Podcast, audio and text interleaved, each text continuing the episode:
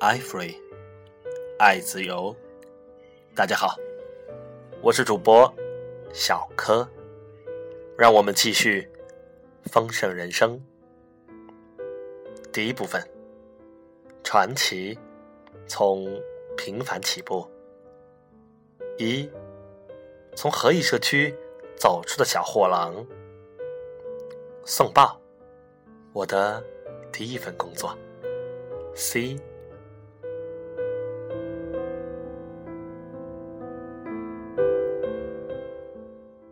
领我踏进商业世界的另一个关键人物，是我的外祖父。他让我感受到了完成第一笔买卖的兴奋。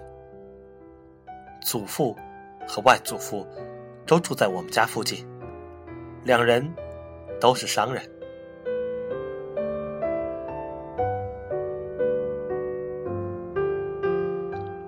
我的祖父迪威士经营一间小店铺，卖些杂货和干货，还替客人代收邮购目录上的生活用品与服饰。店铺柜台上还有零卖的糖果，而店铺正对面就是学校操场。我记得那些学生进来后，会专注的盯着玻璃背后一整排。五颜六色的糖果，最后才决定掏出他们的一两分硬币。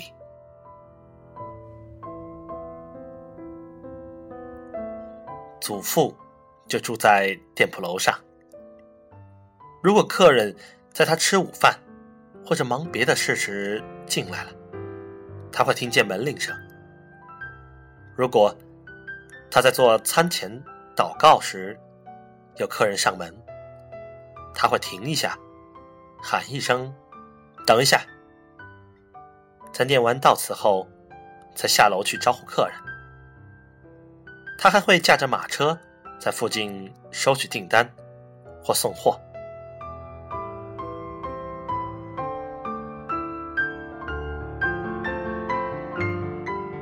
我的外祖父德克是位老实的货郎，这个词。源于一个古老的荷兰词语，意思是叫卖。他每天早上都开着 T 型车去公共市场买菜，然后沿着居民区附近的路线挨家挨户兜售。每到一家，他会按门铃、按喇叭，或者大喊：“马铃薯、番茄、洋葱、胡萝卜。”家庭主妇们。便会从家里出来，向他买菜。